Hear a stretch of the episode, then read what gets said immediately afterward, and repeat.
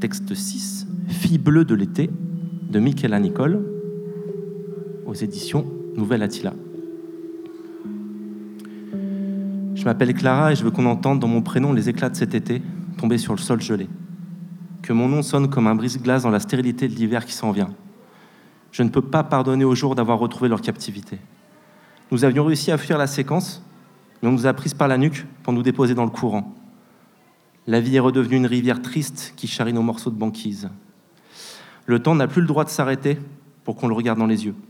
Le soir vient maintenant au milieu de l'après-midi, symptôme de l'hiver qui tranche le monde.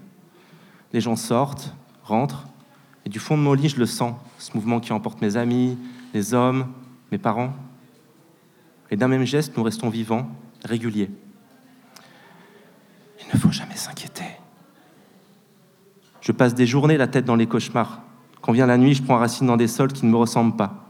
Les grandes cages, les rendez-vous, dire oui, dire non, la bouche en forme de gouffre, et dire merci, plus que nécessaire, dire merci à mes geôliers.